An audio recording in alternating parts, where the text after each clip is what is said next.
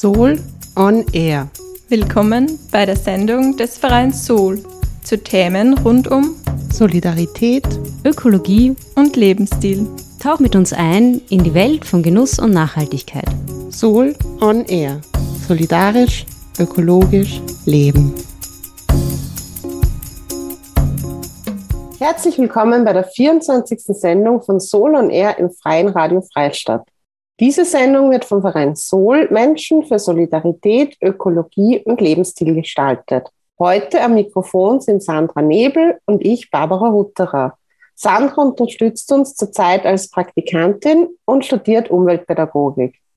Für alle, die zum ersten Mal diese Sendung hören, wir beschäftigen uns mit den Themen rund um einen solidarischen und ökologischen Lebensstil und einen gesellschaftlichen Wandel. Heute geht es bei uns weiter mit dem Input von Sigrid Stagel am Sol Symposium 2022. Dieses fand ja am 10. und 11. Juni mit dem Titel Wachstum im Wandel, Wirtschaft anders denken am Zukunftshof in Wien statt. Neben 16 sehr unterschiedlichen Arbeitskreisen und einer spannenden Podiumsdiskussion gab es auch vier interessante Vorträge. Den ersten Input am Freitagvormittag präsentierte Hans Holzinger von der Robert Jung Bibliothek für Zukunftsfragen zum Thema Gutes Leben für alle. Wohlstand durch Wachstum? Dazu könnt ihr in der letzten Sendung von Solon Air ein Interview mit Hans Holzinger zu diesem Thema nachhören. Am Freitagnachmittag sprach dann Sigrid Stagel über zukunftsfähiges Wirtschaften, Mythos grünes Wachstum zu Kreisläufen Sie ist Gründerin des Instituts für Ecological Economics an der Wirtschaftsuniversität Wien. Wir haben ihren sehr interessanten Vortrag für diese Sendung ein bisschen gekürzt. In voller Länge kann man ihn auf unserer Website www.nachhaltig.at slash Symposium 2022 nachschauen. Im Video sind dann auch alle PowerPoints-Folien von ihrem Vortrag zu sehen. Wir wünschen euch viel Spaß mit dem Vortrag. Zukunftsfähiges Wirtschaften, da gehören natürlich Kreisläufe dazu, da gehört klimafreundliches Produzieren und, und Konsumieren dazu. Und im Prinzip verstehen wir darunter regeneratives Wirtschaften. Ja? Äh, auf alle Fälle gehört dazu, äh, die Klimagase loszuwerden, weil es ganz klar ist, dass die, wir hier ein Muster identifizieren, das äh, nicht nachhaltig ist. Äh, der letzte Bericht des Internationalen Weltklimarates hat gezeigt, äh, dass die Emissionen noch immer am Steigen sind. 2020, 2021 sind sie weltweit gesunken. Aber das waren natürlich keine klimapolitischen Maßnahmen, das sind keine geeigneten Maßnahmen, um nachhaltiges, zukunftsfähiges Wirtschaften zu generieren. Äh, die ersten Anzeichen sind, dass die Emissionen jetzt schon wieder steigen, sowohl global wie auch in Österreich. Das heißt also, wir sind noch immer auf dem falschen Pfad. Wenn wir uns äh, weltweit die Emissionen anschauen, ist natürlich die Frage, warum haben wir so lange gebraucht, über 20 Jahre bei den äh, internationalen Klimakonferenzen, um sich zu einigen. Es ist doch offensichtlich, es gibt ein riesengroßes Problem und man muss sich äh, koordinieren und dementsprechend gemeinsam Klimastabilität als öffentliches Gut produzieren. Das ist aber nicht so trivial, weil je nachdem, wie man auf das Problem hinschaut, entstehen unterschiedliche Verantwortlichkeiten. Deswegen habe ich diese drei Grafiken äh, mitgebracht, äh, ebenfalls aus dem letzten Bericht des Weltklimarates. Die oberste Grafik zeigt die Emissionen nach Weltregionen. Und da sieht man, dass Europa derzeit acht Prozent der Emissionen der Klimagase weltweit emittiert. Äh, und es wird manchmal argumentiert, naja, 8 Prozent, das ist ja gar nicht so viel. Äh, wir müssen da unten Asien, 27 Prozent, das sind die wirklich wichtigen Hebel, die, wo man ansetzen muss. Wenn man sich aber die zweite Grafik anschaut, das sind die historisch kumulativen CO2-Emissionen nach Weltregionen. Da ist als erstes Nordamerika, als zweites Europa mit 23 beziehungsweise 16 Prozent. Das heißt, wir haben eine historische Verantwortung auf alle Fälle äh, zu agieren. Mit diesen Produktionsweisen, die sehr klimaintensiv waren, konnten wir Infrastrukturen aufbauen, konnten wir Wissen aufbauen, konnten wir Kapital aufbauen Und dementsprechend ist auch, wenn unser Beitrag derzeit nur acht Prozent ist, aber dennoch eine historische Verantwortung. Die dritte Grafik zeigt die Emissionen pro Kopf, CO2-Äquivalent. Und da ergibt sich, dass Nordamerika die höchsten äh, Pro-Kopf-Emissionen hat, ähm, Australien, Japan, Neuseeland und so weiter. Das heißt also, es ist insofern schwierig, je nachdem, wie man auf das Problem hinschaut, ergeben sich unterschiedliche Verantwortlichkeiten. Und darüber wurde 20 Jahre diskutiert, nicht darüber, ob Klimawandel wirklich ein Problem ist, weil KlimawissenschaftlerInnen sind sich seit 40, 50 Jahren einig. Ja, wie äh, ist Österreich hier unterwegs? Ähm, naja, wir haben die Klimagase stabilisiert seit 1990. Yay. Das ist nichts zum Feiern, äh, weil nur stabilisieren reicht natürlich nicht aus. Jetzt kann man sagen, vielleicht war es zu schwierig, vielleicht haben es andere auch nicht geschafft. Naja, wenn man es mit Dänemark vergleicht, das ist auch eine kleine offene Volkswirtschaft, äh, mit Österreich nicht so äh, unähnlich. Äh, die haben im gleichen Zeitraum die Emissionen um 34 Prozent reduziert mit entsprechenden äh, politischen Maßnahmen. In der EU wurden die Emissionen in dem Zeitraum um 25 Prozent reduziert. Das heißt, bezüglich Klimapolitik ist Österreich ein Nachzügler. Ja, gibt noch sehr viel zu tun. Ähm, diese Grafik zeigt auf, dass äh, je nachdem, ob man produktionsbasierte oder konsumbasierte Emissionslogik wählt, man zu unterschiedlichen Einschätzungen kommt nämlich in ärmeren Ländern, äh, wo eher Produktionsstätten sind, die ähm, äh, nicht die beste Technologie verwenden können äh, sind die produktionsbasierten Emissionen höher als die konsumbasierten Emissionen und in reichen Ländern ist es umgekehrt. Ähm, und wir brauchen aber beide Betrachtungsweisen, denn auf der einen Seite ist die produktionsbasierte Emission zu wissen ähm, wichtig, weil ja die entsprechenden technologischen Entscheidungen innerhalb des Landes getroffen werden und andererseits die konsumbasierten Emissionen, die zeigen uns auf, wo die Verantwortung liegt. Also alle Menschen, die in Österreich leben und Entscheidungen getroffen haben, die dazu geführt haben, dass Emissionen im Produktionsprozess, wo auch immer, verursacht wurden. Das ist in der konsumbasierten Logik drinnen. Wir brauchen aber beide. Ja. Nur je nachdem, welche wir wählen, äh, kommen ein bisschen unterschiedliche Ergebnisse raus. Oberhalb des 1,5 Grad Erwärmung äh, werden die Folgen erheblich schlimmer. Ja, also eine Steigerung der, der Menschen, die der Hitze, extremen Hitze ausgesetzt sind, haben wir schon bei 1,5 Grad, aber dann bei 2 Grad ist es 2,6 mal so viel. Ja, oder auch bei Biodiversitätsverlust, Artensterben, ist je nachdem, ob wir im Plant Kingdom oder im Animal Kingdom unterwegs sind, zwei oder dreimal so stark die Veränderung, die Reduktion von Spezien basierend auf Klimawandel. Das heißt, das ist signifikant. Es ist also wichtig, sich bei 1,5 Grad einzubremsen. Und was wir aus dieser Grafik sehen können, ist, bei Klimawandel sind wir zwar außerhalb des grünen Bereichs. Innerhalb des grünen Bereichs ist die Natur zwar verändert, aber nicht so, dass, sie, ähm, dass, sie, dass es gefährlich wird für die Menschen. Äh, und außerhalb des grünen Bereichs wird es gefährlich. Die sichere Zone wäre bezüglich Klimawandel 350 äh, Parts per Million Konzentration Klimagase in der Atmosphäre. Wir stehen derzeit bei 420. Was vielleicht überraschend ist, ist, dass wir bezüglich Klimawandel nur etwas außerhalb des grünen Bereichs sind und bezüglich anderer Dimensionen weiter außerhalb der sicheren Zone. Vor allem äh, bezüglich Biodiversität und Stickstoff- und Phosphorzyklus.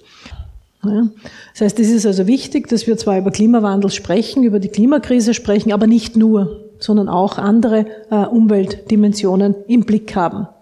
Und es gibt Interdependenzen. Ich habe schon angesprochen, dass mit zwei bis dreimal so viele Arten sterben aufgrund von Klimawandel. Klimawandel führt zu Artensterben. Zusätzlich zu dem Problem, das bezüglich ähm, äh, Biodiversität schon gibt. Äh, der Klimawandel befeuert das auch noch. Also besonders unerfreulich. Und wir sollten nicht vergessen, dass gerade rund um den Äquator Klimawandel schon so weit äh, gediehen ist, ähm, dass äh, die Lebensgrundlagen teilweise abhanden kommen. Also dass die Erwirtschaftung eines erfolgreichen Lebens nicht mehr möglich ist. Und dann ist eine Anpassungsstrategie eigentlich die einzige Anpassungsstrategie, die übrig bleibt, ist Migration. Leider ist es so, dass die meisten wirtschaftlichen Modelle die Art und den Umfang der Risiken nicht adäquat erfassen. Zum Beispiel gibt es sowas wie Klimaschwellen oder Kipppunkte. Ich illustriere das anhand eines Beispiels, des Permafrost.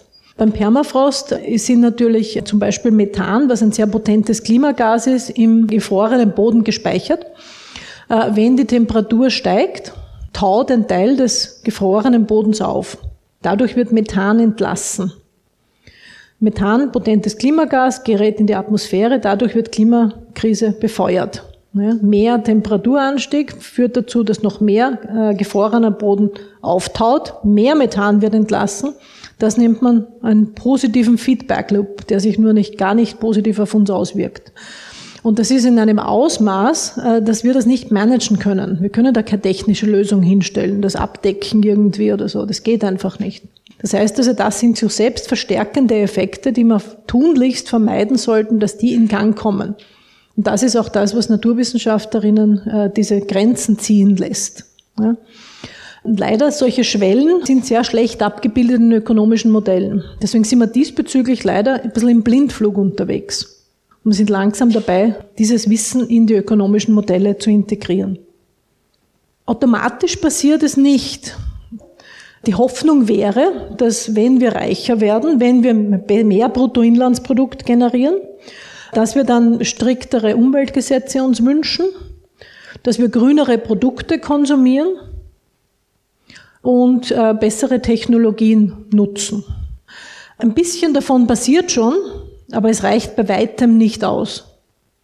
Das heißt also, die Entkoppelung, die wir uns wünschen vom Bruttoinlandsprodukt, vom Ressourcen- und äh, Ressourcenverbrauch und Treibhausgasemissionen, äh, passiert bei weitem nicht schnell genug. Ähm, und was besorgniserregend ist, ist, dass zuletzt auch die Entkoppelungstendenz gesunken ist. Also die, der Umweltverbrauch ist noch sehr stark äh, verknüpft mit Bruttoinlandsprodukt. Also wenn Bruttoinlandsprodukt stagniert, sind unsere Umweltprobleme sozusagen on hold. Sind zwar noch immer in dem Ausmaß da, die wir haben. Äh, wenn aber Bruttoinlandsprodukt steigt, dann steigen die Umweltprobleme weiterhin. Und das ist sehr unerfreulich, weil für Makroökonomen ist Bruttoinlandsprodukt die Zielfunktion. Deswegen, und das wird der zweite Teil meines Vortrags sein, müssen wir darüber nachdenken, wie wir da Alternativen haben können, äh, wo wir nicht unbedingt Bruttoinlandsprodukt als Zielfunktion haben, weil sonst generieren wir Ressourcenverbrauch und Treibhausgasemissionen. Und das sind Arbeiten äh, von Kolleginnen am, am, Institut für Ecological Economics, die sich angeschaut haben, wie, wie erfolgreich ist diese Strategie des grünen Wachstums. Das wünschen sich viele Entscheidungsträgerinnen. Wäre natürlich was richtig Cooles. Wir haben weiterhin steigende Einkommen. Wir müssen nicht so viel über Verteilungsfragen diskutieren, weil wenn der Kuchen wächst, dann kriegen alle ein bisschen mehr, manche kriegen ein bisschen mehr mehr und die anderen kriegen trotzdem noch mehr. Also da können wir viele äh, Konfliktpunkte äh, nicht adressieren. Das haben sich Kollegen, Kolleginnen äh, empirisch angeschaut. Und die Entkoppelung äh, ist zwischen 1995 und 2015 besser gelungen als 2008 bis 2019. Das heißt also, die Entkoppelung verliert an Dynamik. Das heißt also, wir können uns nicht darauf verlassen, dass Bruttoinlandsprodukt von Materialverbrauch und von Emissionen entkoppelt wird.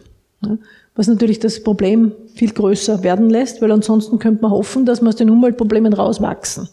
Das ist ja im Prinzip die Hoffnung des grünen Wachstums. Wir machen alles ein bisschen effizienter, wir nutzen bessere Technologien. Wir reden mit den Konsumenten und schauen, dass die verstehen, dass grüne Produkte besser sind als andere Produkte. Und wir machen striktere Umweltgesetze.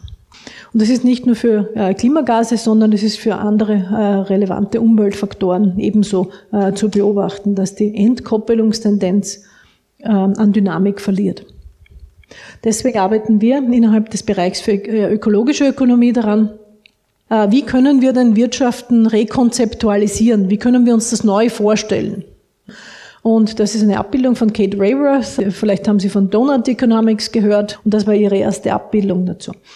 Außen rundherum haben wir wieder die biophysischen Grenzen, die planetaren Grenzen, über die ich vorher schon gesprochen habe. Im Klimawandel eine, äh, ein Element ist die Übersäuerung der Ozeane ähm, äh, Stickstoffzyklus, Phosphorzyklus, Landverbrauch, Biodiversitätsverlust äh, und so weiter.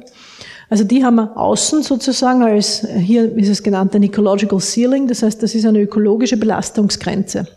Und wir sagen hier und nicht weiter. Das ist genau das, was mit, äh, mit dem 1,5 Grad Ziel eingeführt wurde. Hierher und nicht weiter. Und das kann man übersetzen in ein, in ein Klimabudget.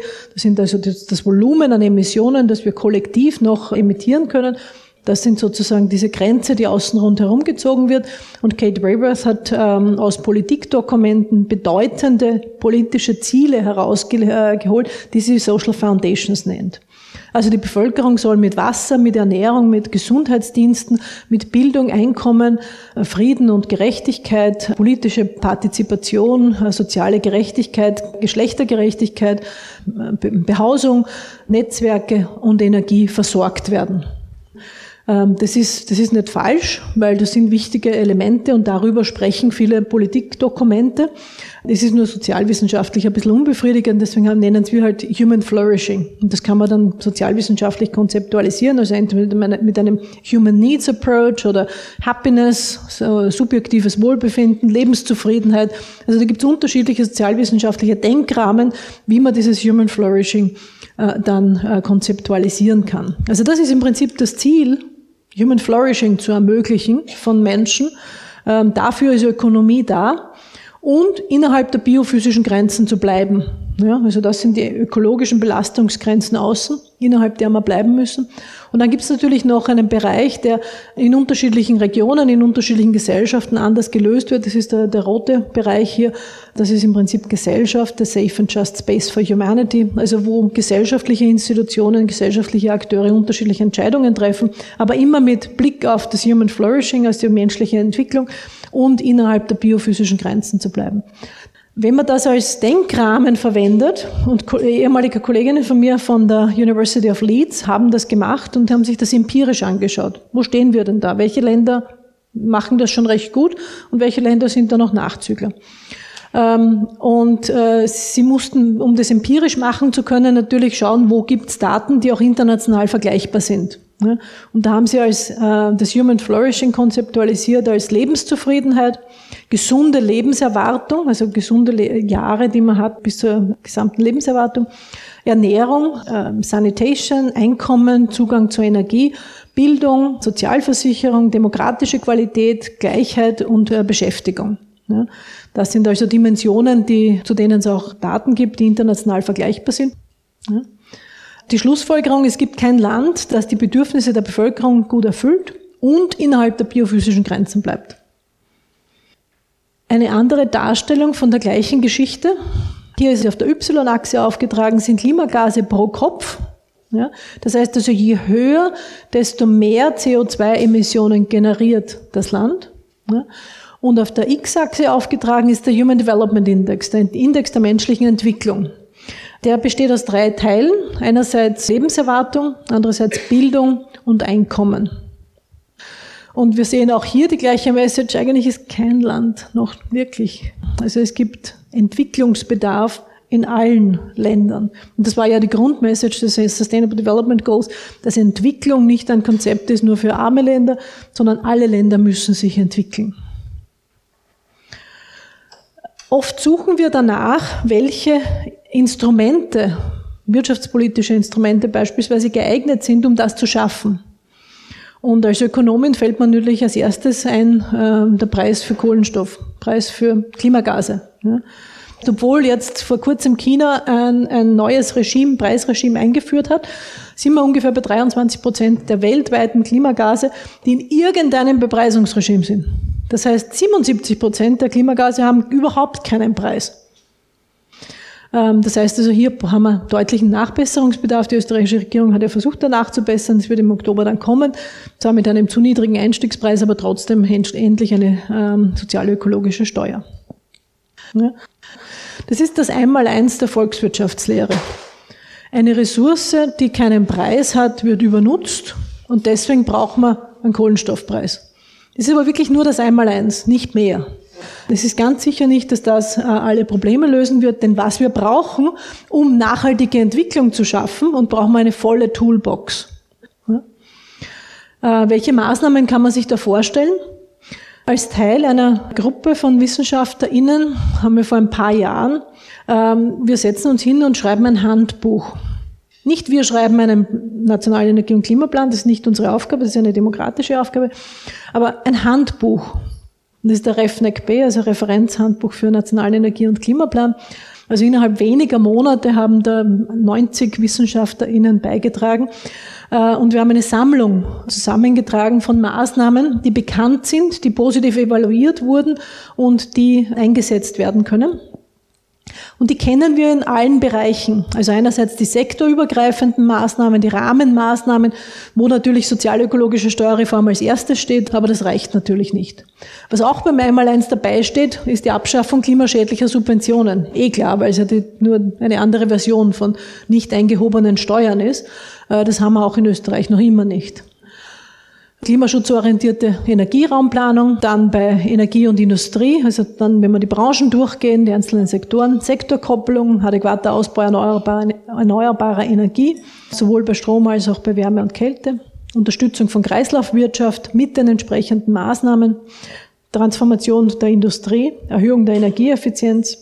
Und dann weiter geht's mit Verkehr, äh, die entsprechenden Maßnahmen, Gebäude, Landwirtschaft, Forstwirtschaft, Bioökonomie, Abfallwirtschaft. Das heißt also, die Toolbox ist schon richtig voll. Eigentlich könnte man da so richtig aus dem Vollen schöpfen. Es geht halt darum, es auch wirklich umzusetzen. Und dennoch ist diese Betrachtungsweise eine etwas verengte, weil auch der nationale Energie- und Klimaplan sehr stark aus einer Markt- und Technologielogik sich ergibt. Und die Frage ist, ob das reichen wird. Ähm, Michael Soder hat schon in der Diskussion angedeutet, ähm, vermutlich wird es nicht reichen, Märkte effizienter zu machen. Natürlich wollen wir, dass Märkte effizienter werden und dass wir effizientere Technologien nutzen, weil das Gegenteil ist Verschwendung. Niemand möchte Verschwendung. Aber es reicht halt nicht, weil wir einerseits einen Rebound-Effekt haben, weil wir mit Mengenwachstum, auch wenn wir effizienter produzieren, produzieren wir mehr Emissionen äh, und mehr Materialverbrauch. Deswegen ist der, der, Vorschlag, und das ist etwas, was innerhalb der ökologischen Ökonomie derzeit sehr intensiv diskutiert wird, ob wir nicht ein Reframing brauchen. Anstatt äh, Einkommen im Zentrum zu haben, als Zielgröße zu haben, die Bedürfnisbefriedigung im Zentrum zu haben. Also das Human Flourishing, menschliche Bedürfnisbefriedigung. Die grundlegenden menschlichen Bedürfnisse sind endlich, es sind wenige und sie sind klassifizierbar. Und die grundlegenden menschlichen Bedürfnisse sind in allen Kulturen und in allen historischen Epochen gleich. Also die verändern sich eigentlich nicht, sind so ein bisschen wie, wie Menschenrechte. Ja. Ich würde argumentieren, das Ziel des, des Wirtschaftens ist, die menschlichen Bedürfnisse zu befriedigen. Und dann nehmen wir doch die Ziele per se her als den Fokus der Analyse, äh, weil Bruttoinlandsprodukt ist eigentlich ein Mittel zum Zweck, ist nicht das Ziel. Und dann könnte man noch sich anschauen, ähm, welche Versorgungssysteme brauchen wir, um die Bedürfnisbefriedigung bestmöglich zu schaffen und auch nachhaltig zu schaffen. Und da können wir Anleihe nehmen ähm, beim New Deal, woraus sich die Wohlfahrtsstaaten in der Nachkriegszeit in Europa entwickelt haben. Und die basieren auf der Idee von Universal Basic Services. Wasserversorgung, Bildung, Wohnen, Transport, Gesundheitsversorgung und Kinderbetreuung. Also wo es Versorgungssysteme gibt, wo private Anbieter und vor allem auch öffentliche Anbieter sicherstellen, dass es eine Versorgung für alle Menschen gibt. Ja, und dann als Nebenbedingung noch dazu, dass sie eben auf eine nachhaltige Art und Weise bereitgestellt wird.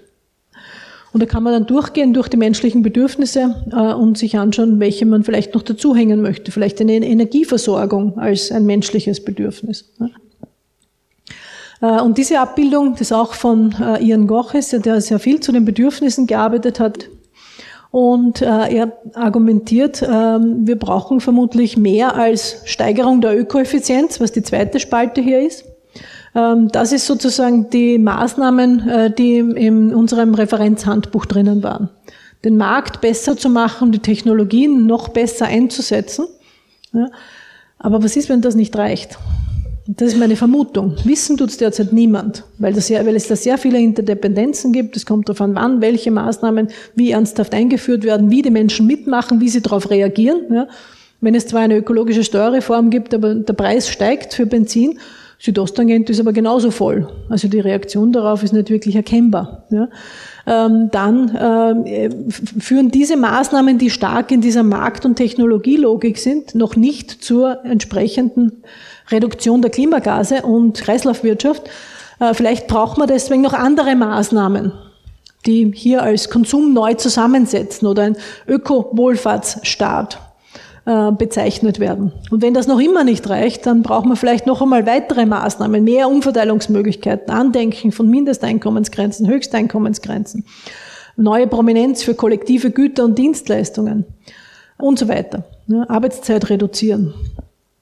Was dann vielleicht ein nachhaltiges Wohlfahrtssystem ist oder jenseits des Kapitalismus eine Wirtschaft im stationären Zustand. Ne? Wo, was wir davon brauchen, kann ich Ihnen derzeit nicht sagen, weil das ist ein reflexives System. Ich finde es aber wichtig, dass wir nicht nur in der ersten Säule hier verhaftet sind und nur eine Toolbox haben, die Elemente davon enthält, weil es kann sein und es ist sehr wahrscheinlich, dass das nicht ausreichen wird. Deswegen müssen wir auch über diese weiteren Säulen nachdenken und diese beforschen. Und da gehört zum Beispiel dazu, wie kann ein Arbeitsmarkt erfolgreich funktionieren, wenn die Wirtschaft nicht mehr wächst oder nicht mehr wachsen darf. Da wird erstaunlich wenig dazu publiziert, aber das müssen wir uns systematisch vornehmen, ein System nach dem anderen. Wie kann das funktionieren, wenn wir zum Beispiel nicht mehr Einkommenssteigerung als Zielfunktion haben, sondern Bedürfnisbefriedigung als Ziel haben? Also wir brauchen eine volle Toolbox und es geht um die Interdependenzen der Maßnahmen untereinander. Und so als Vision, es braucht eine sozialökologische Transformation. Und meines Erachtens sollten wir viel mehr über die plausiblen und attraktiven Zukünfte sprechen, weil derzeit redet man zu viel über einzelne Maßnahmen und über die Betroffenheit von einzelnen Maßnahmen, aber wir reden zu wenig darüber, was wir gemeinsam uns erwirtschaften, erarbeiten können und äh, wie attraktiv diese Zukünfte sein können. Wichtig nicht eine Zukunft, sondern Zukünfte, äh, um eben zu eruieren, wo wir uns hinbewegen möchten. Nach dem Vortrag gab es noch Raum für spannende Fragen aus dem Publikum. Wenn wir eine hundertprozentige Maßnahmentorte uns vorstellen, wie viel Prozent dieser 100% Torte schaffen wir, um die Klimaziele zu erreichen mit Innovation? Wie viel Prozent können wir erreichen mit Maßnahmen, die mehr oder weniger nicht schmerzvoll für uns sind? Und wie viel Prozent brauchen wir Maßnahmen, die schmerzvoll sein werden müssen? Okay. Äh, ich nehme nicht an, dass Sie jetzt konkrete Zahlen von mir erwarten. Sie spielen natürlich darauf an, dass es Maßnahmen gibt, die Win-Win sind. Ja? Also die sollte man eigentlich eh schon machen. Natürlich soll man die anstoßen. Dann gibt es aber Maßnahmen, die Konflikte verursachen. Effizienzsteigerung ist etwas, was wir eher gewohnt sind. Äh, dann gibt es aber auch äh, Suffizienz einzuführen. Das sind wir zwar auch teilweise gewohnt, aber da müssen wir noch ein bisschen kreativer werden. Man könnte es auch nochmal anders schneiden in Innovation und Exnovation. Ja, weil es gibt nicht nur Neues zu befördern, sondern es geht auch geordnet und in einer ähm, sozusagen für die Betroffenen gut gemanagten Form, sich von dem zu verabschieden, was man nicht mehr haben möchte. Ja? Und dass wir nicht nur Innovation hinterherhechteln, sondern auch uns bewusst sind, dass für eine zukunftsfähige Wirtschaft müssen wir uns auch von manchem verabschieden. Und äh, wenn man das frühzeitig ankündigt und Tragsicherheit liefert, äh, dann kann sehr viel möglich sein mit internationaler Koordination. Weil jeder Unternehmer und jede Unternehmerin, die innovativ ist und die an der vorderen Front dabei ist, wird Ihnen sagen, eigentlich ist uns egal, wie hoch der Kohlenstoffpreis ist. Wichtig ist nur, dass für meine Konkurrenten auch gilt. Das heißt, es geht hauptsächlich darum, dass wir es schaffen, uns international zu koordinieren, weil dann kann man auf ein anderes Level kommen, ohne äh, die Haushalte zu beschädigen und ohne die, unsere Unternehmen zu beschädigen. Das war der Vortrag von Sigrid Stagel am Sol Symposium 2022. Sie ist Gründerin des Instituts für Ecological Economics an der Wirtschaftsuniversität Wien. Das waren wirklich viele neue Informationen und eine gute Zusammenschau von Themen, die sich gegenseitig beeinflussen. Wenn ihr gerne noch tiefer in die Thematik eintauchen wollt, dann könnt ihr den ungekürzten Vortrag von Sigrid Stagel auf unserer Website unter www.nachhaltig.at slash Symposium 2022 als Video nachschauen. Ihr findet dort auch die Aufnahmen der anderen Vorträge des Soul Symposiums. Außerdem gibt es im nächsten Sustainable Austria Magazin den Symposiumsbericht zum Nachlesen. Auch die nächsten Folgen von Soul on Air werden sich um das Thema Wachstum im Wandel drehen und die Inhalte des Soul-Symposiums wiedergeben. Im nächsten Soul-Magazin findet ihr, wie Sandra schon erzählt hat, das Sustainable Austria mit spannenden Fachartikeln von den Inputgeberinnen des Symposiums. Und damit sind wir auch schon am Ende unserer heutigen Sendung. Die Sendung Soul on Air könnt ihr jeden vierten Dienstag im Monat um 14.30 Uhr im Freien Radio Freistadt hören. Zum Nachhören gibt es auch alle Sendungen unter www.frf.at. Falls ihr Fragen zur Sendung habt oder Rückmeldungen geben wollt, schreibt uns gerne eine Mail an programm.frf.at. Mehr zum Verein Sol und unseren Projekten findet ihr auf www.nachhaltig.at. Wir freuen uns, wenn ihr beim nächsten Mal wieder mit dabei seid. Es verabschieden sich Sandra Nebel und Barbara Hutterer. Tschüss und Baba.